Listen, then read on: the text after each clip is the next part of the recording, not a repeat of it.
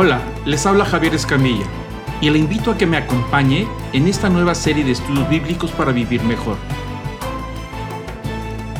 El día de hoy haremos un análisis del capítulo 53 del libro del profeta Isaías, el cual anunciaba los sufrimientos del Mesías. Este es el último episodio del curso Bendición o Maldición. El día de hoy estudiaremos el tema de la ley del antiguo pacto y su relación con el cristiano.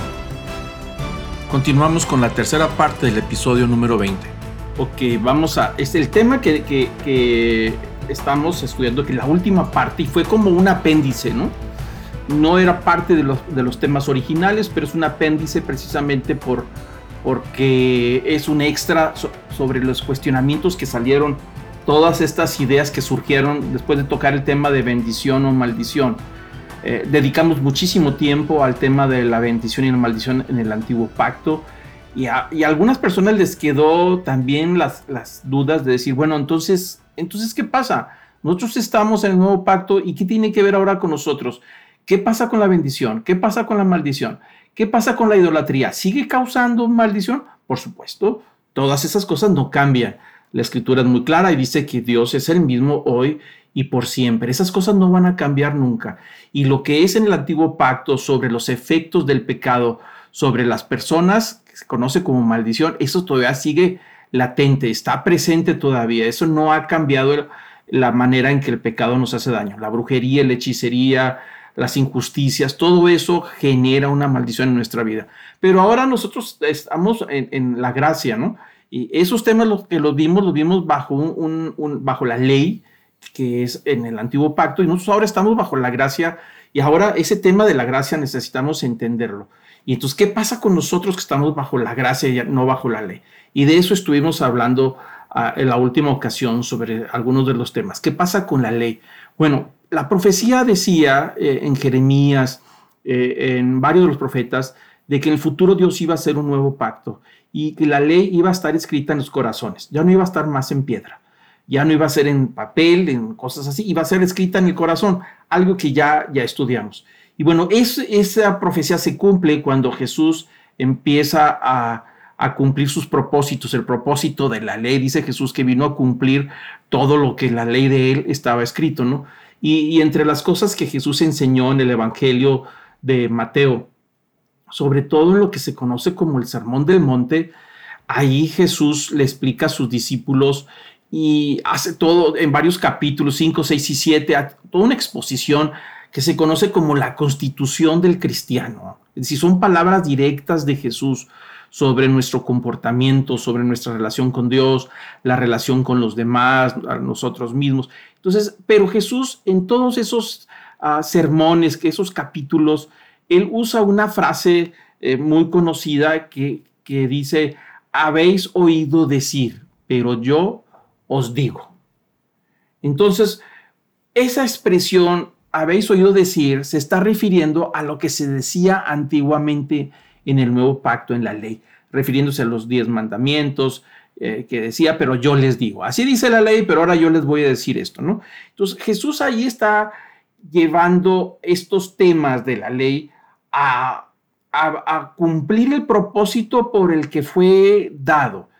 Esto que vamos a ver ahorita en los siguientes minutos ya lo vimos en la última sesión, pero yo lo voy a repetir como resumen para poder concluir el tema que no lo pudimos concluir. Entonces, cuando Jesús se expresa en toda esa idea que si habéis oído decir no matarás, pero aquel que ya me ofenda a su, hermano, lo lastime, eh, eh, apisotee su reputación, su prestigio, su buen nombre, pues ya lo está matando, ¿no? Y entonces, todo este tema, eh, cuando dice, habéis oído no, decir, no cometerás adulterio, pero aquel que con sus ojos, ya en su mente, en su corazón, su corazón ya deseó a la mujer de su prójimo y hizo y deshizo en su mente, dice, pues ya cometió adulterio, aunque no lo haya ejecutado. Igualmente dice, habéis oído decir ojo por ojo y diente por diente, pero yo os digo que, que debes de amar a vuestro enemigo. Entonces Jesús lleva a la ley a, a un nivel por el cual fue dado. Acordémonos que la ley expone nuestras debilidades, pero al mismo tiempo refleja lo que el plan de Dios de lo que deberíamos de ser, ¿no? Entonces, en lugar de estar escrito en un papel, de decir cumplí, ya cumplí, no cumplí, no he cumplido, bueno, ahora dice, lo voy a escribir en el corazón. Ahí va a estar mi pacto dentro de ustedes, ya no va a ser parte de un sistema, ¿no?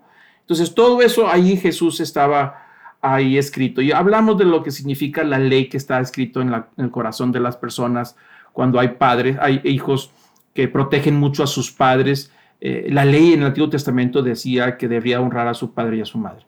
Pero al final de cuentas, aunque no estuviera escrito, hay hijos que honran mucho a sus padres porque tienen escrita su ley dentro de, ellos mismos. Igualmente, como en algunos lugares la ley prohíbe el maltrato a los hijos, pues hay padres que cuidan tanto a sus hijos que no necesitan una ley para proteger a sus hijos. ¿Por qué? Porque ellos traen la ley escrita en su corazón. Bueno, a eso se refiere el tema de que en el, en el nuevo pacto la ley estaría escrita en el corazón de todos aquellos que están relacionados con Dios en ese nuevo pacto. Pero bueno, también vimos y vamos a repasar un poquito el tema este, porque este tema está complicado, un poquito pesado, con tanta información que hay que reestructurar. Es el, tema de que la ley en sí es un añadido, así dice el apóstol Pablo en Gálatas. La ley en el antiguo pacto es un extra, se le añadió, es decir, no era parte del plan. El plan anterior, ahí lo dice, lo explica el apóstol Pablo en Gálatas capítulo 3, versículo 5. Una vez más, repito, esto ya lo vimos, pero lo voy a repasar porque son ideas difíciles a veces de digerir y nos va a servir de repaso para concluir. Dice el apóstol Pablo refiriéndose a, la ley, capítulo 3 del Evangelio, de, digo, del libro de Gálatas. Acordemos que Gálatas fue una carta escrita por el apóstol Pablo a cristianos que no venían del judaísmo. Estos son seguidores de Jesús que venían de algunas religiones paganas, se convierten en seguidores de Jesús y entonces algunos judíos, seguidores de, Jesús, insistían en que estos cristianos del trasfondo pagano tenían que circuncidarse y tenían que practicar la ley de Moisés para poder decir que eran unos cristianos de verdad. Entonces había muchísima polémica. El apóstol Pablo pues se molesta muchísimo y se da cuenta que muchos cristianos nuevos que convivían con judíos, eh, seguidores de Jesús, pues estaban siendo arrastrados a la ley, es decir, a las antiguas prácticas. Y el apóstol Pablo escribe esta carta, ¿no? Para poder explicar por qué no deberían estos cristianos nuevos que venían del trasfondo pagano, no deberían entrar a las prácticas de la ley. Y él escribe estos capítulos y vamos a ver nada más algún detalle. Entonces dice el versículo 5, dice, aquel pues que os suministra el Espíritu y hace milagros entre vosotros, ¿lo hace por las obras de la ley o por el oír con fe? Y se está refiriendo a, Jesús. Los milagros que hacía, ¿los hacía por la ley o los hacía por, por fe, o sea, en el Espíritu?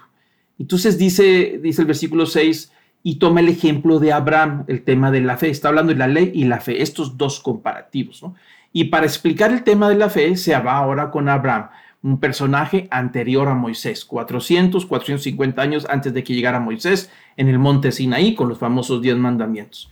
Entonces dice, para explicar el tema de la fe, dice el versículo 6, así Abraham creyó a Dios y le fue contado como justicia. Por consiguiente, sabed que los que son de fe, estos son hijos de Abraham. Y Pablo dice que Dios había hecho un pacto con Abraham. Antes del pacto con Moisés y, el pueblo de Israel, con los diez mandamientos en el Sinaí, que se conoce el pacto de Moisés, había un pacto, el pacto de Abraham, y ese pacto Dios le hace promesas a Abraham y lo bendice, le dice que será bendición para las familias de la tierra, que naciones saldrán de él, y, a cambio, pues le dice a Abraham que, pues que deje todos sus dioses, que deje su tierra, su parentela y que emigre a un lugar para poder hacer ese pacto con Abraham. Entonces Pablo empieza a decir sobre ese tema del pacto de Abraham Dice, entonces, ¿qué fue lo que pasó con Abraham? ¿Fue lo que recibió Abraham? ¿Lo recibió por la ley o lo recibió por fe? Dice que Abraham le creyó a Dios sin tener ninguna evidencia. Abraham no conocía a Dios, Dios lo llamó, él no sabía quién era. Él se manifiesta, Dios se manifiesta a Abraham como el Dios de la creación, el Chadai, el Todopoderoso. Y entonces empieza a, presentarse a Abraham y Abraham lo, lo, empieza a conocer, pero no lo conocía, ¿no? Entonces lo único que hace Abraham, Dios le da promesas a Abraham y Abraham acepta, le creyó. Dice que le creyó a Dios y entonces que le fue contado por justicia, es, lo tomó como justo por haber creído en él.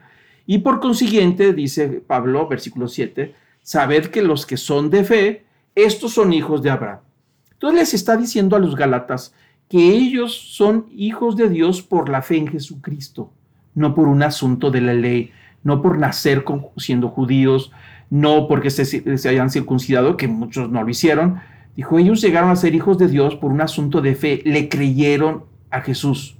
Y al creerle a Jesús, fueron tomados como hijos de Dios. Entonces a Pablo dice, de la misma manera que ustedes son hijos de Dios por asunto de fe en Jesús, así Abraham llegó a ser reconocido también como hijo de Dios por el asunto de la fe. Y entonces todos aquellos que llegan a ser hijos de Dios por fe, pues son hijos de Abraham, es decir, en el mismo modelo de creencia. Y dice el versículo 8, y la escritura, dice el apóstol Pablo, previendo que Dios justificaría a los gentiles por la fe.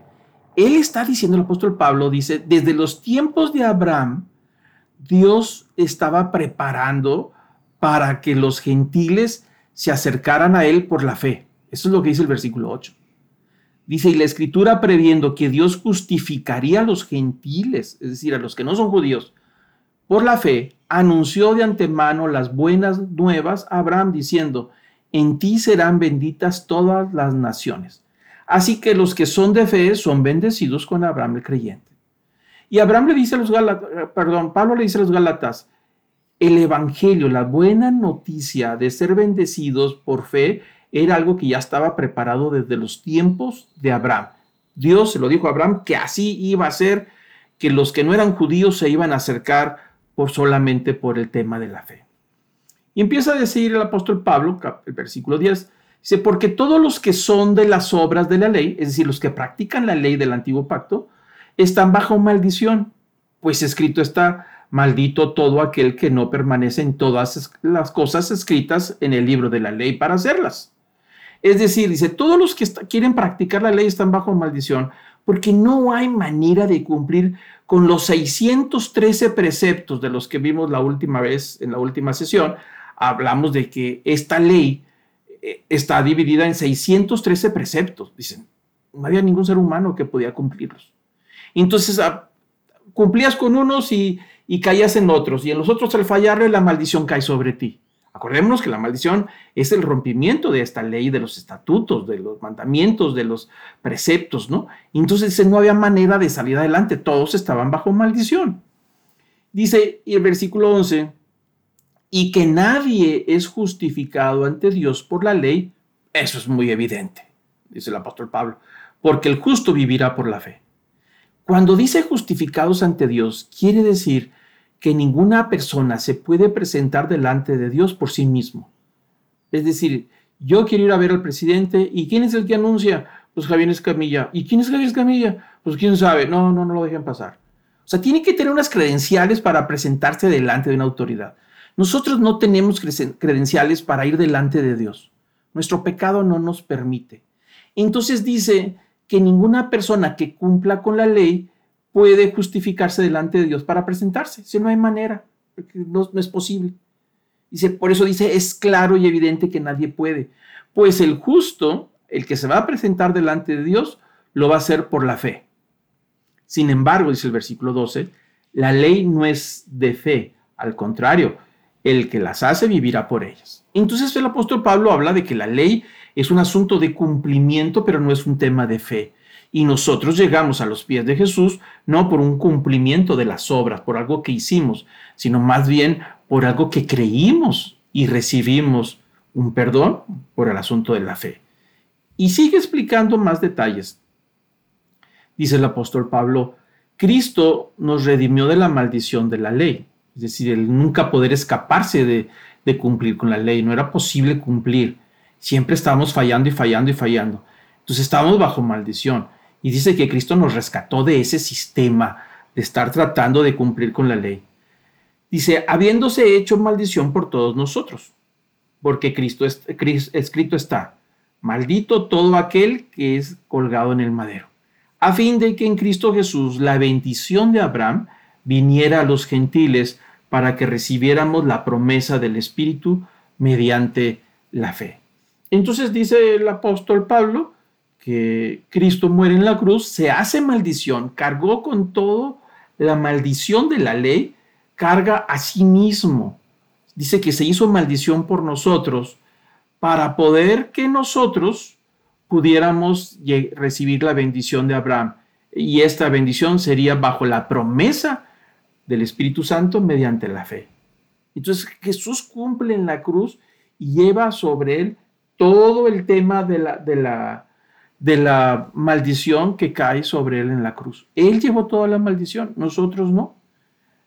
Que si pecamos hay maldición, sí, sí, pero tenemos que ir a redimirnos en la cruz, no por nosotros mismos. No hay manera de redimir esta maldición uh, por nosotros mismos. Tiene que ser en la cruz de Cristo, porque Él se hizo maldición por todo esto. Y vamos a ver una grafiquita, una gráfica que yo les explicaba para entender este tema medio complejo. Y sigue diciendo el apóstol Pablo a estos Galatas gentiles, dice, hermanos, hablo en términos humanos. Es decir, voy a poner un ejemplo, dice el apóstol Pablo. Cuando dice términos humanos, voy a poner un ejemplo. Dice, un pacto, aunque sea humano, una vez ratificado, nadie lo invalida ni le añade condiciones.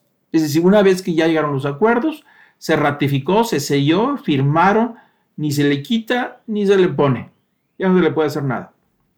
Ahora bien, dice el versículo 16, las promesas fueron hechas a Abraham y a su descendencia. No dice a las descendencias como refiriéndose a muchas, sino más bien a una y a tu descendencia, es decir, Cristo. Y entonces después de haber dicho que un pacto no se le puede cambiar, no se le puede gritar, no se le puede agregar nada, porque ya está ratificado, entonces el pacto de Abraham que hizo Dios con Abraham, dice, fueron promesas que Dios hizo, se las hizo a Abraham y esas promesas se las hizo a su descendencia. Y entonces él aclara que la descendencia de Abraham no se está refiriendo a Jacob, a Israel, a las doce tribus de Israel, no, se está refiriendo que esa descendencia se refiere a Cristo. Es decir, Dios le hizo una promesa a Abraham de todas esas bendiciones, se la hizo a él y a Cristo, a ellos dos. Cristo es el que recibe esta promesa desde los tiempos de Abraham. Un descendiente de Abraham, por supuesto, pero no es a todos, no es a todos los judíos, no es a todas las tribus, no es a los sacerdotes, no, estas promesas de las que está hablando Pablo, de que todos seríamos bendecidos por la fe en Abraham, se la hizo a Abraham y a descendencia, es decir, a Cristo. Y bueno, aquí es donde Cristo es el heredero de las promesas de Abraham, y lo vamos a ver en esta gráfica. Dos mil años antes de Cristo, Abraham recibe las promesas de las bendiciones y 450 años después del pacto de Abraham, viene el pacto de la ley, los diez mandamientos, año 1450 con Moisés, inicia el pueblo de Israel, inicia la ley, tabernáculos, sacerdotes, sacrificios, todo lo que se conoce como el antiguo pacto. Y bueno, después viene Cristo el heredero en el año cero, y él es el descendiente heredero de las promesas de Abraham. Y si vemos el versículo, entonces aquí hay un tema donde hay un salto. Dios le promete a Abraham y a su descendiente, es el Cristo, que van a ser bendecidas todas las familias de la tierra, no nada más los judíos. Habla de una bendición que sería para toda la humanidad. El pacto que Dios hizo en el Sinaí con Moisés es un pacto para el pueblo de Israel. Hizo un pacto con él y la ley fue dada a Israel. Eso tenemos que tenerlo muy claro. No es una ley que fue dada para nosotros, fue dada para Israel. Y las bendiciones y promesas que Dios le da a Abraham, Jesús es el heredero y nosotros que le aplicamos la fe a Jesús, nos convertimos en coherederos con Cristo de las bendiciones de Abraham y llegamos a ser hijos de Abraham por la fe no por la ley. Espero que esto no confunda más. Así es que por eso lo estoy repitiendo por segunda vez. Sigue diciendo el apóstol Pablo en Galatas 3 sobre el mismo tema, el versículo 17, y les dice, lo que les digo es esto, la ley, que vino 430 años más tarde, no invalida un pacto ratificado anteriormente por Dios, se refiere al de Abraham, como para anular una promesa. Porque si la ley, si la, porque si la herencia depende de la ley, ya no depende de una promesa, pero Dios se la concedió a Abraham por medio de la promesa. Entonces dice que la promesa que Dios hizo a Abraham no es un asunto de la ley y a que al llegar el pacto de Moisés con la ley del Antiguo Testamento, no invalida el pacto que Dios hizo con Abraham. Sigue vigente, no lo, no lo va a invalidar, las promesas de bendecir a todos, la familia de la tierra, sigue todavía en Abraham y a Abraham y a su descendiente que es Cristo. Por eso tenemos que tenerlo muy claro. Suena muy duro lo que estoy diciendo. Es decir, entonces ¿Qué pasa con los judíos? Bueno, ahorita vamos a ver que los judíos también tienen la oportunidad para entrar a estas bendiciones de, redención. Ahorita lo vamos a ver. Entonces, dice Pablo, ¿para qué fue dada la ley? O sea, dice, ¿para qué fue dada la ley si las bendiciones de Abraham son vigentes sin necesidad de la ley de Moisés? Dice, fue añadida.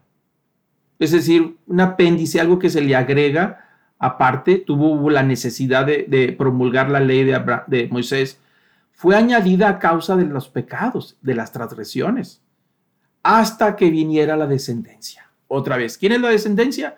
Cristo. Entonces, tiene el pacto con Abraham, promesas, bendiciones con Abraham, que son por fe, y 430 o 50 años después viene la ley del Antiguo Testamento con Moisés, y dice que eso que vino después fue añadido por causa de los pecados del ser humano, por causa del pecado del pueblo de Israel. Y entonces dice que estaría esa añadidura hasta que viniera la descendencia. Sería algo temporal. Estaría la ley presente hasta que llegara la descendencia. Es muy clara la escritura, ahí está. Dice hasta que viniera la descendencia, a la cual había hecho la promesa. ¿A quién hizo promesa? A Abraham y a su descendencia. Vino la ley de Moisés, pero era para el pueblo de Israel y estaría vigente hasta que llegara Cristo, que es la descendencia. Y después de que llegara Cristo, ya carecería de valor. Entonces dice aquí, eh, eh, dice, la, la, la cual había sido hecha la promesa, ley que fue promulgada mediante ángeles por mano de un mediador. El mediador fue Moisés, en el caso de la ley. Versículo 20. Ahora bien, dice el apóstol Pablo, un mediador no es uno, no es de una parte solamente, ya que Dios es uno solo. ¿Y es entonces la ley contraria a las promesas de Dios? De ningún modo, porque si hubiera dado una ley capaz de impartir vida, entonces la justicia ciertamente hubiera dependido de la ley. Dice el apóstol Pablo que en el pacto de Dios y Abraham no hubo un mediador, no hubo alguien entre las dos partes que mediara. Por eso es un pacto distinto al pacto que hubo en el Sinaí con el pueblo de Israel. Porque el pacto que tuvo en el Sinaí, que es la ley, hubo un mediador y ese mediador es Moisés. La ley se le dio a Moisés, y Moisés le entrega al pueblo y el pueblo aceptó. Entonces, el mediador siempre fue Moisés. En este caso no había en el, pacto de Abraham, de donde nosotros somos hijos de la promesa. No hay ningún mediador. Pero entonces dice que si la ley que fue añadida después es contraria a las promesas de Abraham, Dice, no, de ninguna manera, no, es, no choca, no es contraria. Dice, porque si se hubiera dado una ley capaz de impartir vida, entonces la justicia ciertamente hubiera dependido de la ley. Dice que no choca, que era necesario que, llegara esa ley por causa del pecado, pero esta ley no impartía vida. Es decir, no resolvía el problema de la redención de todas las familias de la tierra, que era parte de la promesa. Dice, eso no, la ley no imparte vida, no puede de ninguna manera. Dice, porque si impartiera vida, pues entonces ya la vida eterna ya dependería de la ley y no de una promesa. Hablando de la promesa de Abraham, hecha a Abraham y a Jesús, de los cuales nosotros por fe heredamos la promesa de la redención, no por la ley. Y sigue avanzando la escritura con este tema ah, fuerte, complicado, porque sé que nos está moviendo mucho algunas ideas ya que teníamos, pero aquí está la escritura, ahí está muy clara. Dice el versículo 22, pero la escritura dice, lo encerró todo bajo pecado. Y aquí es un tema interesante que vale la pena concentrarse un poquito. Dice, la escritura encerró todo bajo pecado, para que la promesa, que es por la fe en Jesucristo, fuera dada a todos los que creen. Es decir, la ley lo encerró todo bajo pecado, todo era pecado, no había manera de escaparse. Pero dice que lo encerró, lo atrapó. 600, perdón, 613 preceptos, pues todo es pecado. No esto, no por aquí, no por allá. Entre leyes positivas y leyes negativas. Pero bueno, dice que todo lo encerró bajo pecado, pero con el propósito de que la promesa hecha a Abraham fuera por fe en Jesucristo para todos los que creen. Es decir, fue así por fe. Si la ley no lo hubiera encerrado todo bajo pecado, entonces la opción para heredar la promesa de la salvación hubiera sido por la ley. Pero no se podía por la ley porque todo lo es pecado, todo lo encierra bajo pecado. Entonces dice el versículo 23, y antes de venir la fe, es decir, durante el tiempo de la ley de Moisés, estábamos, pero note usted que dice el apóstol Pablo, estábamos, se refiere a los judíos, no a nosotros los gentiles. Los gentiles no estábamos bajo la ley, pero el apóstol Pablo sí estaba bajo la ley. Sabemos que el apóstol Pablo fue un fariseo de fariseos educado con la más estricta teología y práctica religiosa del judaísmo. Por eso dice, antes de que viniera la fe, es decir, antes de que llegara Jesucristo, estábamos encerrados bajo la ley, confinados para la fe que había de ser revelada. Y, y qué interesante que dice el apóstol Pablo, dice, antes de que llegara Jesucristo, estábamos encerrados como guardaditos. Nadie podía escaparse. Por eso dice que usa la palabra encerrados en la ley. Pero estaba, después usa la palabra un encierro de preparación. No era un encierro de castigo. Un encierro que nadie podía escaparse porque la ley no, no podía nadie zafarse de la ley porque todo era pecado. Pero dice, estábamos encerrados bajo la ley, no había manera de salir, pero estábamos confinados, es decir, estábamos siendo preparaditos para la fe una vez que fuera revelada. Entonces dice el apóstol Pablo, como el judío y todos los judíos que estaban bajo la práctica de la ley, encerraditos, esperando, confinados hasta que llegara alguien. Es decir, hasta que llegara la fe, hasta que fuera revelado esa promesa, ese descendiente de Abraham, que heredaría las promesas por la fe. Y una vez que llegara, entonces podrían entrar a las promesas de Abraham por la fe. Pero dice que hasta los encerrados estarían guardaditos, los que estaban bajo la ley estarían guardaditos esperando que llegara la revelación de la fe, es decir, hasta que llegara Jesucristo. Y aquí lo explica él de una manera muy interesante, usando el ejemplo de los pedagogos. En el versículo 24, el apóstol Pablo usa ah, la palabra ayo. Dice, versículo 24, de manera, hablando de ese encierro que estaba preparado para, para la fe, lo explica ahora de esta forma, dice, de manera que la ley ha venido a ser nuestro ayo para conducirnos a Cristo, a fin de que seamos justificados por la fe. Pero ahora que ha venido la fe, ya no estamos bajo el ayo. Muy bien, voy a volver a explicar, aunque lo había explicado en la, en la sesión anterior. Estamos todavía repitiendo el tema. Yo creo que era importante repetirlo por la complejidad de, la teología, de la doctrina, de, la fe. Dice el apóstol Pablo, para explicar el tema de que estaban encerrados en la ley y que, que estaban preparándose o estaban preparados para un momento en que la fe fuera revelada, lo explica de esta forma. Dice, la ley es un ayo y los ayos eran los pedagogos en las familias romanas.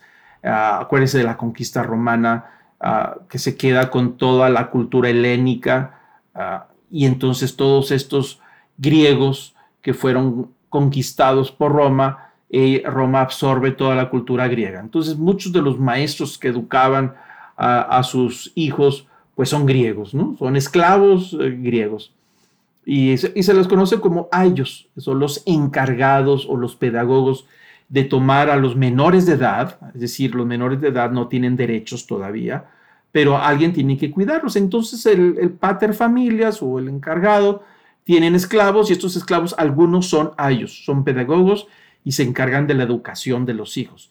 Y muchos de ellos son encargados de cuidarlos, alimentarlos, formarlos, vamos a decirlo de esa manera. Y si uno tiene que aprender un oficio, pues lo va a llevar con el maestro encargado de, de su oficio. Y muchos de estos jovencitos pues iban a vivir a la casa de los maestros. No es que iban a la escuela en la mañana y regresaban en la tarde. No había eso. El pedagogo, el ayo, tomaba al niño, se lo llevaba de la mano, iba y tocaba la puerta del maestro, del filósofo o de aquel encargado para instruirlo, se lo entregaba, aquí le traigo al hijo de fulanito de tal para ser instruido. Y se quedaba ahí, pues meses, inclusive hasta años, hasta que ya estaba listo. Entonces dice el apóstol Pablo que la ley tenía, no, estaba cuidando a, a los que estaban bajo la ley como si fueran inmaduros, incompletos, no estaban formados, apenas estaban siendo instruidos. De hecho, la palabra Torah significa instrucción.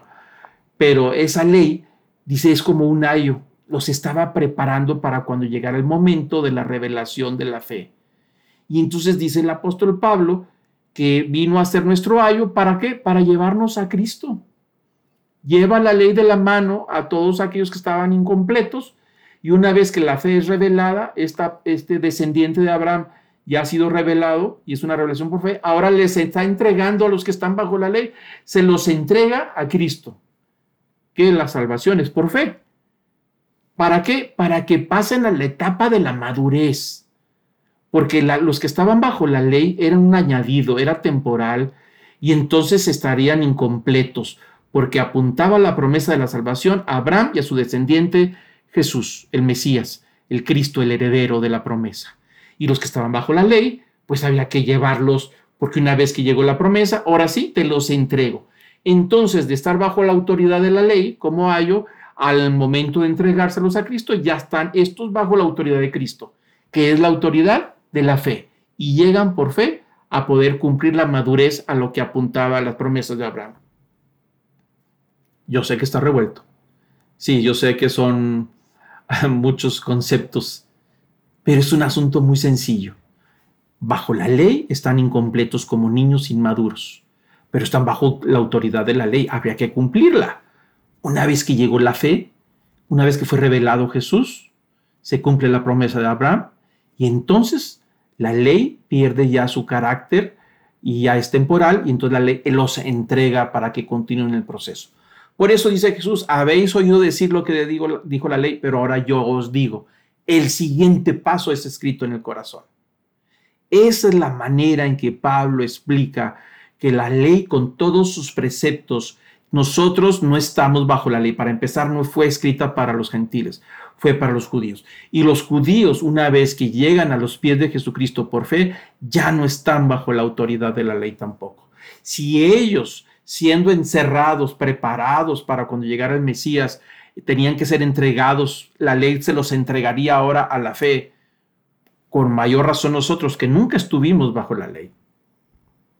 Necesitamos tener bien claro este concepto porque a veces caemos en el error de estar obligando a otros a practicar asuntos de la ley que no nos corresponden, que no nos obliga, que no tenemos nada que ver con la ley del antiguo pacto. Ahí está presente, pues sí está presente. Y es importante conocerlo, claro que es importante conocer la ley, porque la ley apunta a Jesús. Y ahí estaba escrito todo, ¿no? Pero aún los que estaban bajo la autoridad de la ley han sido entregados a la autoridad de la fe un paso mayor. El apóstol Pablo lo dice después que una vez llegando a la mayoría de edad, ahora entonces ellos ya no son, eh, ya no son, ah, ya no están sujetos a autoridad, sino ahora están sujetos a la libertad de Cristo, mayores de edad. El judaísmo tenía que entrar a la mayoría de edad y no quiso pasar a la mayoría de edad. Se quedó con el ayo, con el instructor de la ley, hasta ahí. Nunca pudo entender que había una promesa de fe que tenía que avanzar. Y bueno, pues dice el apóstol Pablo en Galatas 4 que Jesús mismo este descendiente de Abraham, esta revelación de la fe, nació bajo la ley. Jesús nació bajo la ley, tenía que cumplir con todo. Y ahí es donde entra algo interesante también sobre este tema. Dice el apóstol Pablo, dijo pues, mientras el heredero es menor de edad, y se refiere heredero a los que están bajo la ley, una vez el ayo, son menores de edad, en nada es diferente al siervo. Es decir, los dos están iguales, tanto el ayo como, como los menores de edad están igualitos, no tienen derechos. Ni el menor de edad, aunque sea hijo del patrón, hijo del mero dueño de todo el pueblo, no importa que sea el hijo del más rico o del más poderoso de Roma. Los derechos se adquieren una vez que llega a la ciudadanía, la, la edad adulta, cuando el padre lo dice. Entonces tiene derechos. Mientras tanto está sujeto a otro que también es esclavo. Por eso dice, en nada es diferente al, siervo, al ayo, aunque sea el dueño de todo, dice, aunque este heredero sea el dueño de todo, pues no difiere del esclavo, están iguales, sino que está bajo guardianes y tutores hasta la edad señalada por el Padre, es decir, hasta que adquiere la ciudadanía. Versículo 3. Así también nosotros, y se refiere a los judíos, mientras éramos niños, estábamos sujetos a servidumbre bajo las cosas elementales del mundo. Digo, así nosotros, dice Pablo, yo era judío, judío de judíos, cumplía con todas las observancias de la ley, también éramos niños. Pablo está diciendo que los que practicaban la ley estaban en, en una posición de inmadurez, de menores de edad, incompletos, eran como niños, no entienden totalmente, tienen que ser guiados bajo la autoridad de la ley. Dice, pero una vez que ha llegado la fe, entonces avanzamos a la libertad. Dice, pero cuando vino la plenitud del tiempo, otra vez, dice, cuando llega el momento de la madurez, cuando el Dios, el Padre dijo, ya es el momento de que voy a mandar a mi hijo, dice, cuando vino la, plenitud del tiempo, Dios envió a su hijo, nacido de mujer y nacido bajo la ley, a fin de que redimiera a los que estaban bajo la ley, para que recibiéramos la adopción de hijos. Note usted que dice que era necesario que naciera bajo mujer, de, mujer porque era una promesa desde el Génesis, pero también era necesario que naciera bajo la ley, que estuviera bajo la ley para poder que redimiera a todos los que estaban bajo la ley, para que se convirtieran en hijos de Dios. Es interesante porque todos, dice Pablo, que estaban encerrados bajo la ley. Entonces Jesús nace en ese encierro, cumpliendo con todo lo que demanda la ley, que ninguno de los que estaban encerrados podía. Solamente Él fue el que cumplió con todos los preceptos, todo lo que demandaba la ley, fue el único. Y entonces nace bajo la ley para poder arrastrarlos y abrir el único que tenía la llave para abrir la puerta. Y entonces, una vez que abre la puerta, todos los que estaban encerrados bajo la ley son ahora redimidos y adoptados como hijos de Dios. Pero note la palabra adopción de hijos. Aún los judíos. En el Antiguo Testamento, a Dios no se le decía Padre. El concepto de Padre nuestro es revolucionario. Jesús lo enseñó.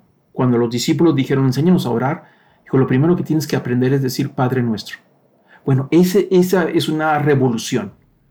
A Dios ni siquiera se pronunciaba el nombre, ni siquiera se atrevían a, tenían que usar otros nombres, otras palabras para referirse a Él. Pero ahora el acercamiento es tanto que todos aquellos liberados del encierro de la ley a través de la fe, ahora son hechos hijos adoptivos por la fe, y entonces ahora sí entran al palacio y ahora al creador de todo el universo le llaman Padre y tienen intimidad con Él, un acercamiento que no había que la ley no podía darles porque era el ayo, era el instructor. Y ahora sí, este niño inmaduro se le entrega a la fe y ahora sí, a través de la fe, es hijo de Dios y puede llegar hasta los aposentos de su padre. Esos son los beneficios que se adquirió que la ley jamás podía haber alcanzado. Entonces dice el apóstol Pablo, y porque sois hijos, Dios ha enviado el Espíritu de su Hijo a nuestros corazones, clamando Abba Padre. Y ahí está la palabra Abba, que significa en hebreo papito, papacito. Esa palabra de cariño que se usa con los padres, aquellos que tienen la confianza de decir una palabra de cariño a su papá, bueno, dice que ahora la referencia con Dios sería de mi papi o papá o papito. Dice ahora desde los corazones clamaríamos a Dios como Abba Padre. Por tanto, dice el apóstol Pablo, después de haber explicado toda esta verdad, ya no eres siervo, ya no eres esclavo, sino hijo. Y si hijo, también heredero por medio de Dios. Y ahora somos herederos. Entonces, resumiendo este capítulo 3 y 4 de Gálatas, la ley fue, ah, la ley fue para antes que viniera la, perdón, la ley fue para antes que viniera la fe, por tanto es de carácter temporal. Es decir, era un añadido antes de que llegara la fe. Una vez llegada la fe, carece de valor la ley. Ya no tiene sentido. Punto 2. La misión de la ley fue convencer, encerrar bajo convicción de pecado a todos, con el propósito de que sean salvos por la fe en Cristo, no por el cumplimiento de la ley, porque nadie podía. Y tercero, que la ley fue dada para llevarnos a Cristo. Pero una vez en Cristo, nada tenemos que ver con la ley. Y se está refiriendo básicamente a judíos. Nosotros no, porque nosotros no nacimos bajo la ley y a nosotros no somos judíos, no somos circuncidados por como un tema religioso, por lo tanto, nosotros nunca hemos estado bajo la ley, ni tenemos un pacto de Moisés para nosotros, ni tenemos por qué cumplir ninguno de esos preceptos, en absoluto. Y estoy hablando de cumplir preceptos con el propósito de ser hijos de Dios. No se puede. ¿Que hay beneficios en esa ley? Sí, sí, por supuesto. Y ahorita hablaremos un poquito de eso. Que entonces, ¿qué quiere decir? ¿Que todo lo que dice la ley yo lo puedo romper? No, no, no, no. No se trata de eso, ¿no? como dijo el apóstol Pablo, entonces que seguiremos pecando para que la gracia abunde. No, de ninguna manera. Hay que seguir explicando las cosas para poder entenderlas. Pero por lo pronto, el cumplir la ley no nos permite ser hijos de Dios. Entonces, cualquier persona que trate de revolcar este asunto de la ley con la fe en Cristo está haciendo un, monstruo, está haciendo una cosa extraña entre sentirse obligado a cumplir la ley y al mismo tiempo seguir la fe. La ley y la fe chocan, no se llevan de la mano. No se puede. La ley entrega a los que están bajo la ley, se los entrega la fe, y la fe los convierte en hijos de Dios. Punto. Y la ley se va, ya termina su tarea. Y bueno, dice el apóstol Pablo en eh, Corintios, segundo de Corintios, que la ley fue abolida. Siendo manifiesto que sois carta de Cristo redactada por nosotros, no escrita con tinta, sino con el Espíritu de Dios, no en tablas de piedra, note lo que dice ahí, sino en tablas de corazones humanos. Y ahí está el nuevo pacto, no en piedras. La ley ahora está escrita en el corazón. Y esta confianza tenemos hacia Dios por medio de Cristo, no que seamos suficientes en nosotros mismos para pensar que cosa alguna procede de nosotros, sino que nuestra suficiencia es de Dios. Es decir, que si nosotros ahora hemos cambiado por la vida cristiana no es porque seamos buenos, es porque Dios ha sembrado la ley y ahora es la ley en el corazón y ahora queremos hacerlo del corazón, no por cumplir un precepto, sino porque queremos agradar a aquel que nos ha transformado en hijos de Dios. Dice, el cual también nos hizo suficientes como ministros de un nuevo pacto, no de letra, una vez más recalca, refiriéndose a la ley. Cuando dice no de letra se refiere a la ley sino del Espíritu. Entonces nosotros somos hijos de Dios por la fe en Cristo Jesús a través del Espíritu. Porque la letra mata, refiriéndose a la ley, es decir, nunca va a hacer libres a nadie, pero el Espíritu da vida. Y si el ministerio, y fíjese lo que, cómo, cómo habla de la ley el apóstol Pablo, dice, y si el ministerio de muerte, así le dice a la ley en el Antiguo Testamento, le está diciendo que es un ministerio de muerte. Dice, y si el ministerio de muerte grabado en letras de piedra fue con gloria, de tal manera que los hijos de Israel no podían fijar la vista en el rostro de Moisés por causa de la gloria de su rostro que se desvanecía, ¿cómo no será aún con más gloria el ministerio del Espíritu? Entonces el apóstol Pablo ahora empieza a decir que la ley es el ministerio de la muerte, produce muerte, pero el Espíritu produce vida y le llama el ministerio del Espíritu. Nosotros vivimos o somos ministros de este ministro del Espíritu y que produce vida, pero otros están bajo la ley en el ministerio de la muerte que produce muerte, por eso es ministerio de muerte y ministerio de vida, ¿no? Entonces dice, si el ministerio de la muerte, refiriéndose a la ley, fue con gloria, es decir, en ese espectáculo en el Sinaí, cuando Dios les entregó las tablas de la ley a Moisés, que tronaba y se veía la gran nube con el fuego, relámpagos, fue un espectáculo gigantesco y Moisés bajó con un rostro cubierto, resplandeciente, por haber estado en la presencia de Dios, dice la escritura que se tapó el rostro con un velo para que las personas que lo veían no fueran consumidos. Eso es la gloria de la entrega de la ley. Llegó la ley, el ministerio de muerte con gloria, con un espectáculo. Dice, si aquella ley que produce muerte venía con una gloria, es decir, con, con algo glorioso, que se iba desvaneciendo porque con el tiempo ya no tuvo que usar el velo para protegerse porque la gloria de su rostro se fue desapareciendo. Se, se desapareció. ¿Cómo más no será la gloria del ministerio de la vida del nuevo pacto? Es decir, de esa vida. Dice, ¿cómo no será esa gloria? Y dice una vez más, versículo 9, ahora le llama ministerio de condenación a la ley. Dice, porque si el ministerio de condenación tiene gloria, refiriéndose a lo de Moisés con ese espectáculo, mucho más abunda en gloria el ministerio de justicia, refiriéndose a la fe. Pues en verdad lo que tenía gloria en ese caso no tiene gloria por razón de la gloria que sobrepasa. Sería algo temporal. Porque si lo que se desvanece fue con gloria, mucho más con gloria será lo que permanece. Si aquello que era ministerio de muerte ministerio de condenación fue con gloria y desvaneció, dice, ¿cuánto más no será la gloria del ministerio de la vida, del espíritu, de la fe, que va a permanecer. Esto no es temporal. La ley era temporal. La, gracia no es temporal, es para siempre. Por eso dice que lleva una gloria grande. Versículo 12. Teniendo, por tanto, tal esperanza, hablamos con mucha franqueza. Dice el apóstol Pablo, les voy a decir las cosas tal y como son. Ya no somos como Moisés y no somos como Moisés dice, que ponía un velo sobre su rostro para que los hijos de Israel fijaran su vista en el fin de aquello que había de desvanecerse. Dice que cuando Moisés bajó con el rostro resplandeciendo, se tapó. ¿Para qué? Para que la gente se fijara más en las tablas de la ley y no le hiciera reverencias o caravanas se inclinara delante de Moisés por el resplandor que traía en su rostro. Esa gloria le llamaban de la ley se fue desvaneciendo en Moisés. A los cuantos días ya no la tenía. Dijo, se tuvo que tapar el rostro porque si no al rato se le iban a inclinar todos. Dice, pero lo hizo con la intención para que más bien pusieran la fe en, en, lo, en la ley, que iba a desvanecerse, que sería temporal. Entonces dice el apóstol Pablo, según de Corintios, después de haber aclarado en Gálatas que, era temporal la ley, dice, eh, que practicar la ley endurece el corazón, y es alguna advertencia, dice el apóstol Pablo. Capítulo 3, versículo 3 al 13.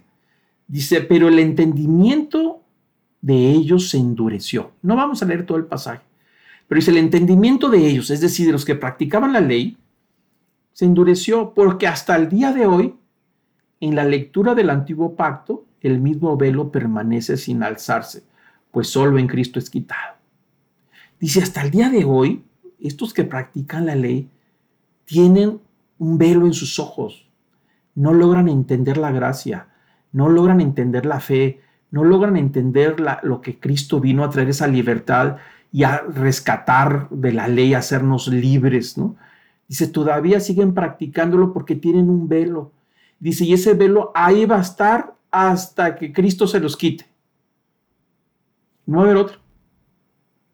Ahí el velo, ahí está, no lo van a ver y lo siguen viendo. Han pasado dos mil años y no lo ven, y no lo ven, y no lo ven, lo que estaba profetizado acerca de Jesús. ¿Cuándo lo van a ver? Cuando Cristo, Cristo les quite el velo. No va a haber otro. Pero ahí están cegados, están endurecidos, no pueden entender. Y dice la misma verdad en el versículo 15, pero de otra manera. Y vuelve a decir, hasta el día de hoy, repite la misma palabra, hasta el día de hoy. Cada vez que se lee a Moisés, es decir, a, los, a la ley, a Levítico, Deuteronomio, a Éxodo, toda esa parte de la ley, un velo está puesto sobre sus corazones. Ahora está hablando desde el corazón, donde debería estar escrita la ley, en sus conciencias, no en una tabla. Dice, pero ahí no se puede, no se puede escribir nada, porque sus corazones están velados.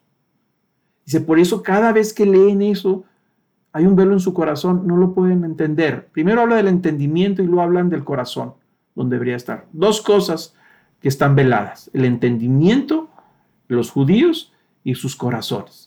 Y el entendimiento de aquellos cristianos que también quieren seguir practicando la ley. Ahí está todavía oscurecido. El velo, después de que Cristo se los quitó, ahora se lo están volviendo a poner. Dice el versículo 16, pero cuando alguno se vuelve al Señor, ¿qué pasa? el velo es quitado. Y ahí está la gran preocupación, dice, dice el apóstol Pablo, que solamente Cristo puede quitarles el velo en su mente. Pero después dice el velo en su corazón, cuando algunos desde su corazón, no desde su mente, desde su corazón, busca por fe a Jesús el Cristo, entonces el velo del corazón es quitado.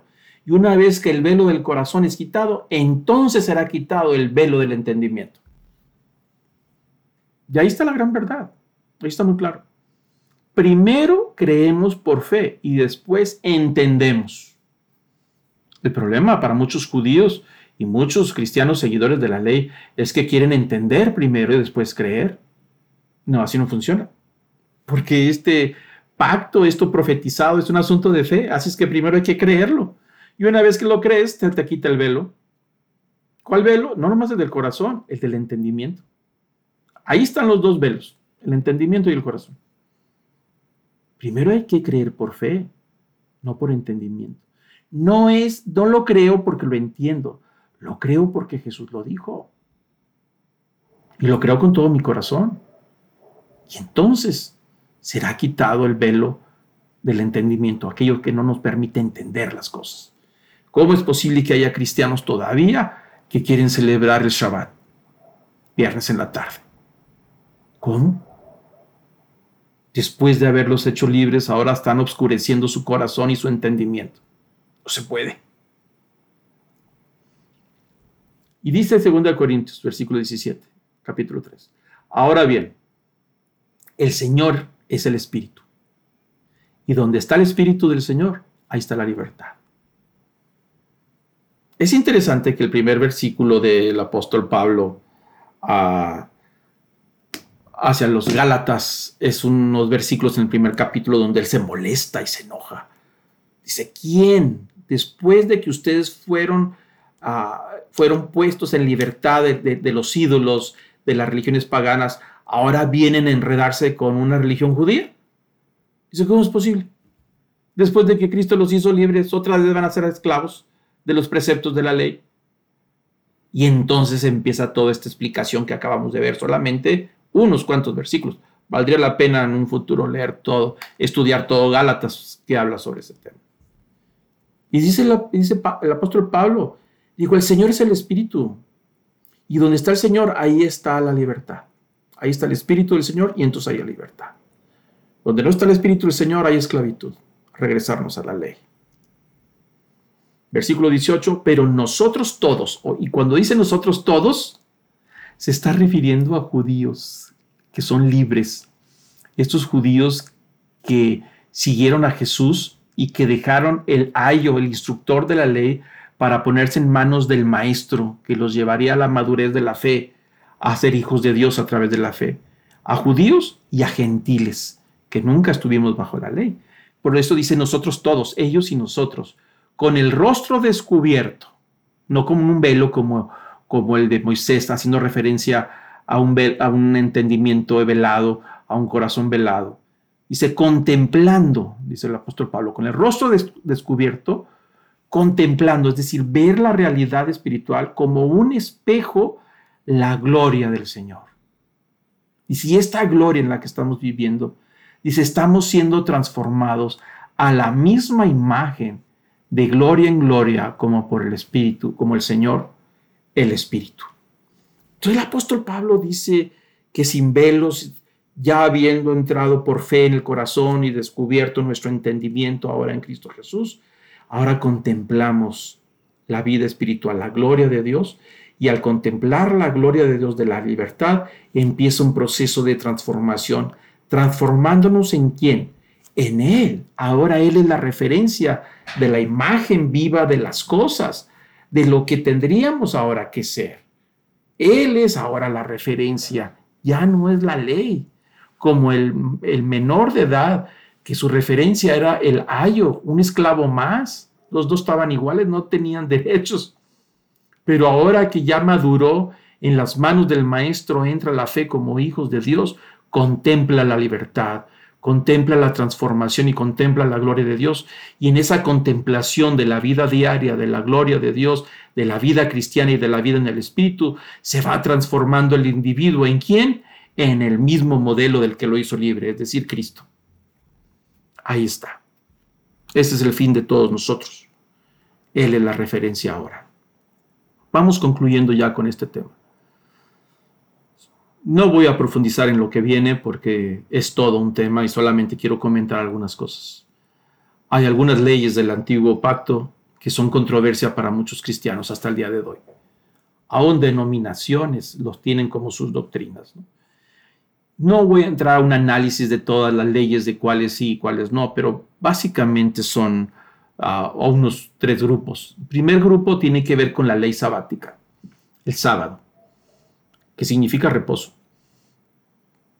Es decir, algunos dicen que tenemos que celebrar el sábado o respetar el sábado en lugar del domingo, porque la ley así lo dice, y así dice la Biblia, por supuesto que dice la Biblia, claro, el antiguo pacto dice que tiene que ser el sábado, pero aquí hay un concepto que todavía no han entendido, y es que la ley sabática, que es todo un tema, es todo un curso, créanme, el tema de la ley sabática es todo un curso de dos o tres clases, poder entender este concepto.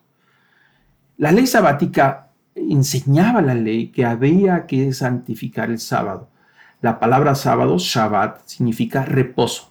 Literalmente es asueto, con la intención de recuperarse.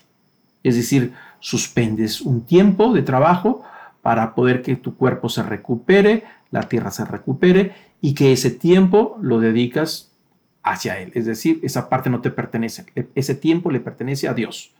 Entonces, bueno, la ley establece que seis días trabajarás y el séptimo descansarás. Es decir, el, séptimo harás Shabbat, harás sábado. Seis trabaja y el séptimo vas a hacer un asueto, vas a descansar. Entonces, no, los nombres de la semana en la ley no son como lunes, martes, miércoles, jueves, sábado y domingo, viernes, sábado y domingo. Son números. Entonces, bueno, todo depende en qué día trabajas. Para nosotros los cristianos, el primer día de la semana es el lunes, aunque oficialmente el primer día es el domingo. Pero el primer día que trabajamos es el lunes. Trabajamos seis hasta el sábado y el séptimo descansamos. Shabbat. Nosotros hacemos Shabbat el domingo. Otros hacen Shabbat el jueves. ¿Por qué? Porque empiezan a trabajar el viernes, de acuerdo a sus trabajos o sus horarios. Hay gente que trabaja en algunas empresas y abren sábados y domingos y tienen que trabajar sábados y domingos. Entonces le dan un día de descanso. A lo mejor se lo dan el miércoles. El miércoles es tu Shabbat. Bueno, para esa persona, su Shabbat, su sábado es el miércoles. Entonces no se trata de qué grado es, si cumplimos el séptimo o el quinto. No, se trata de apartar un día para el Señor que es tu Shabbat para recuperarse. Eso es lo que tenemos que cumplir. ¿Por qué domingo? porque fácilmente Jesús resucitó en el tercer día de la semana y Jesús se manifestó a los discípulos en el primer día de la semana, así dice el Nuevo Testamento en los libros de los Hechos y dice muy claro, dice que los primeros cristianos iban el Shabbat a la sinagoga, pero se reunían los seguidores de Jesús en el primer día de la semana. Es un asunto que fue quedando con el tiempo hasta que alguien lo hizo oficial, allá Constantino lo hizo oficial como el Día del Sol, y por eso es muy chocante para muchos cristianos cuando descubren que fue el emperador romano, que ni siquiera era cristiano, Constantino, que lo hizo oficial y dijo que el, el domingo iba a ser el día de donde los cristianos hacen Shabbat, el día que se iban a reunir. Y bueno, a muchos les queda chocante porque ¿cómo es posible que sigamos un, decreto de un emperador que ni cristiano era? Bueno, a nosotros no nos importa, lo que más nos importa es que eh, si trabajamos, iniciamos a trabajar el lunes, que el día séptimo, uno de esos días, el séptimo, descansemos para el Señor. En este caso, para nosotros es el domingo, por varias razones. Pero bueno, como le digo, es todo un tema, ¿no? Yo no pretendo explicar todo el concepto de la ley sabática en 10 minutos. Algún día, si ustedes quieren, podemos explicar lo que significa. Hay todo un curso sobre la ley sabática. Otro eh, grupo que genera muchos conflictos es la ley alimentaria, ¿no? Es decir, ¿comemos puerco o no comemos puerco? Mariscos, fritada. Hay muchos cristianos que no comen puerco. Los musulmanes no comen puerco, los judíos no comen puerco. Hay cristianos que dicen, yo no como puerco porque así dice la ley. Bueno, y tampoco es fritada, ¿no? Me refiero a un platillo de aquí del norte de México que es una mezcla de sangre cocida. Deliciosa, por cierto. A mí me encanta. Tengo añales que no lo pruebo.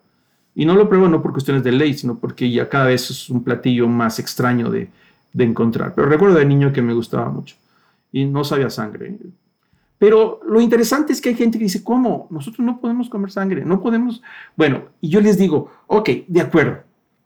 ¿Quieres cumplir la ley? No comer sangre porque dice la ley. Muy bien, entonces cuando vayas a la HEB o a la, una carnicería y te compres un buen bistec, un, New York o un, un bistec de esos un pedazo de corte de carne que te vale eh, 3, 400 pesos el corte, riquísimo. Entonces cuando lo vayas a asar, no, no lo hagas así si quieres cumplir con la ley. Lo que tendrías que hacer para no tomar sangre es poner ese corte de carne en agua tibia con sal de grano. Ahí lo dejas media hora lo sacas, tiras el agua, vuelves a tibiar agua y le vuelves a agregar sal de grano y lo vuelves a poner.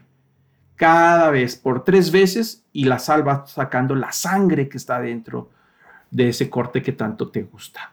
¿Y qué es lo que va a pasar? Que te va a quedar entonces un corte con pura fibra de proteína y el sabor que más te gusta ya no va a estar, que es el sabor de la sangre.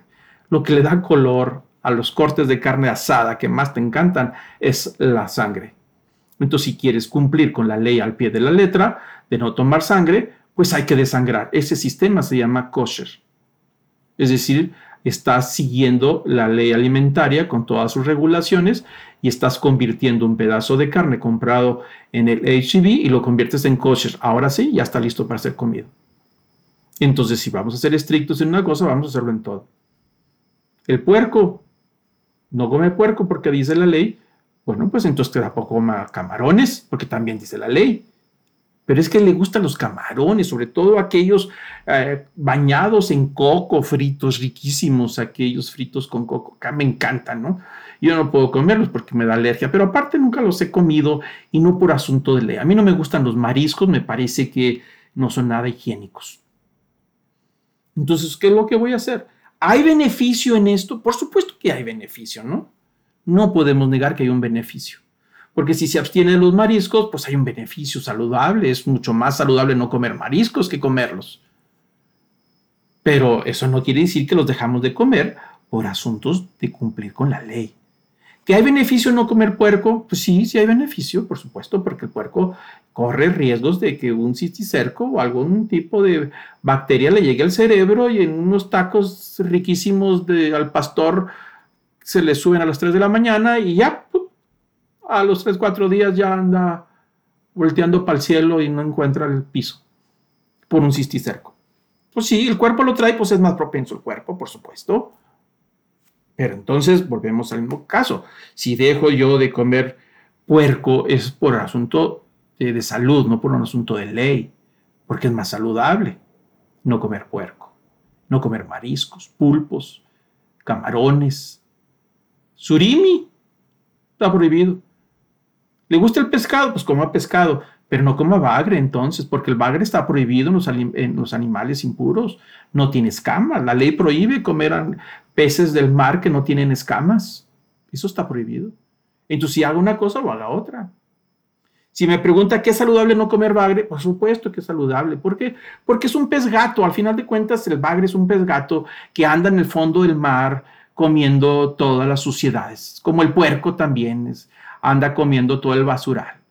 Pero bueno, ahora ya hay granjas de bagres donde no comen suciedades, les dan alimento preparado, piensos especiales para, para bagre, para engordar el bagre. Bueno, lo puede comer si quiere, pero no por asunto de ley. Entonces volvemos al mismo caso. ¿Hay beneficios en, en, en practicar algunas leyes alimentarias? Por supuesto que hay beneficios, no lo podemos negar, pero carecen de beneficio para redimirnos y convertirnos en hijos de Dios. No podemos practicarlo. Muchas de esas leyes del Antiguo Testamento, hay leyes que vale la pena. La ley decía que cuando vayas eh, a sacar los huevitos de, un nidal de las aves, dice, no mates la hembra, toma los huevos, pero respeta a la madre. Pues claro, hay beneficios, hay beneficio, son leyes de ética, leyes de moral, hay muchas cosas que tenemos que seguir eh, practicando, ¿no? O sea, no por cumplimiento de la ley, sino porque trae beneficios sociales, beneficios familiares, beneficios alimentarios. Hay muchas leyes que vale la pena conocer, que son muy buenas, pero eso no las podemos cumplir por asuntos de ceremoniales o para poder cumplir porque Dios lo manda, sino porque le hemos encontrado el beneficio. A eso se refiere cuando dice que la ley iba a ser escrita en el corazón. Ahora lo entiendo, lo entendemos. No comerás animales, eh, eh, esos, esos insectos del mar, está prohibido. Sí, pero es que ya no vivo bajo la ley. Bueno, pues cómetelos, pero no puedes negar el beneficio. Entonces ahora sí lo voy a cumplir de corazón. Lo hago, ¿por qué? Porque mi ley está escrita en mi corazón y sé que estos animales como el camarón son altos, eh, tienen altos niveles de contaminación, altos niveles de mercurio, tiene una capacidad enorme para absorber, absorber los, los, materiales contaminantes del mar. ¿Sabe por qué? Porque fueron hechos para eso. Para eso los hizo Dios, para limpiar las aguas. El pez gato, el, bagre, lo hizo para limpiar las aguas. Son procesadores de, contaminación, procesan la, contaminación y la toxicidad, convierten en, en saludables las aguas. Entonces, ¿por qué me voy a comer las esponjas que sirven para purificar? Pues no pero si alguien se las quiere comer, pues que se las coma, allá él, pero no es un asunto que va a cometer un pecado, ni tampoco lo va a hacer para cumplir con la ley. ¿Hay beneficio? Sí, sí hay beneficio. Me explico, de eso estamos hablando, ¿no? Y voy terminando, es el último punto. Las leyes sobre las fiestas. Muchos cristianos se confunden ahora. Quieren celebrar Pascua. Y ahí andan ahí practicando, haciendo una fiesta especial el día de la Pascua. ¿Cómo? ¿No son somos judíos? Y aquel que fue judío y quiere practicar la Pascua por cuestiones culturales, pues puede practicarlo por cuestiones culturales, pero no para poder cumplir la ley. La ley establecía que las Pascuas, Pentecostés, tabernáculos y otras fiestas eran obligatorias y había que ah, festejarlas y regulaba la manera en que se festejaba. Pero ahora nosotros vamos a celebrar Pascua. Pues no. ¿Cómo vamos a celebrar Pascua? De ninguna manera, nosotros no somos judíos. La ley fue temporal y era para los judíos. Y una vez que llegó la fe, a los judíos les tocaba soltarse de la ley, de la mano, por más que quisieran a ese instructor, al pedagogo, al ayo, que crecieron mucho, a lo mejor lloraba el niño como llora cuando los padres llevan al, niño a la escuela, no se quieren desprender de sus papás, pues llora. Pues sí, pero te tienes que desprender, mijito, porque es para tu madurez, para que crezcas. Y así el ayo llevaba a su hijo, al niño del patrón, y no quería soltarse de, del ayo, y la ley decía, aquí está, vete con el maestro. Es la etapa que sigue. Así hay mucha gente que no se quiere soltar de la ley. Hay judíos que no se quieren soltar de la ley y quieren seguir a Cristo. Pues ahí está el problema. No se puede. Pero si lo practicas porque eres judío y así se practicó a los antepasados, pues lo puedes practicar por cuestiones culturales, pero no por cuestiones religiosas. Ya no aplica. Ni Pascua, ni Pentecostés, ni tabernáculos. Que vamos a ir a celebrar tabernáculos a Jerusalén pues puedes ir para un asunto de cultura y, fiesta, porque es un espectáculo que va mucha gente de muchas naciones a celebrar tabernáculos, pero vamos a celebrarlo para cumplir con la ley. Error. No podemos revolcarnos en las dos cosas. Nosotros no podemos revolverle a este asunto. Practicar la ley, andar practicando la Pascua, tratar de seguir las regulaciones es disminuir la obra de Cristo en la cruz. Murió en la cruz haciéndose maldición. Toda la maldición de la ley cargó sobre él. Estamos menospreciando la obra de Cristo en la cruz, el regalo que nos dio por fe, porque hasta los judíos tenían que acercarse por fe a Jesucristo. No había otro camino. Jesús nació bajo la ley para hacerlos libres de la ley. Ahora nosotros nos vamos a meter a la ley, a practicar el sábado, a andar con regulaciones alimentarias por ley, andar celebrando la Pascua y Pentecostés y tabernáculos y cuantas cosas más. De la gracia de Cristo habéis caído, dijo el apóstol Pablo. ¿Cómo? ¿Salimos de una para meternos a otra religión? Yo, yo me refiero a, en el caso mío, yo salí de una religión, fui muy religioso. Yo fui religioso no de hueso colorado, de hueso morado, créanme. No tengo tiempo para explicar mi testimonio religioso hasta la pared de enfrente, hasta las chanclas. Nadie me ganaba en religiosidad. Haberme salido de una religión para entrar a otra, pues de la gracia de Cristo había caído. Tengo que hablar la verdad, esto así es, esta es escritura. Y tenemos que entenderlo. Nosotros no podemos practicar la ley, ni podemos demandarle a los demás que lo hagan.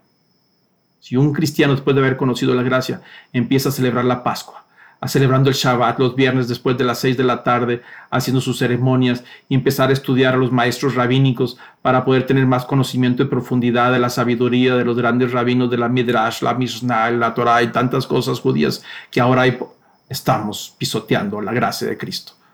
Estamos dando la espalda a la obra de Cristo en la cruz de haberse hecho maldición de la ley por nosotros para ser adoptados como hijos de Dios. Lo digo con claridad, así es y sé que algunos no estarán de acuerdo conmigo, los respeto. Pero la palabra ya está. Acabamos de leer. Eh, ah, y solamente he leído un 10%. ¿Alguien le, gustaría profundizar más? Hay mucha escritura que, que refuerza esto que acabamos de ver el día de hoy. Así es que vamos terminando. Colosenses 2, dice el apóstol Pablo, versículo 16. Por tanto, Nadie os juzgue en comida o en bebida o en cuanto a días de fiesta, luna nueva o días de reposo, es decir, que nadie se ponga a criticarnos que por nosotros no practicamos eso. Versículo 17, refiriéndose a todo eso. Todo lo cual es sombra de lo que había de venir. Toda la ley era una sombra de Cristo, pero no era Cristo. Era la sombra de la fe. Apuntaba para la fe. Dice, pero el cuerpo es de Cristo, no la sombra. Y ahí está muy claro. Todo era sombra, pero no era el cuerpo.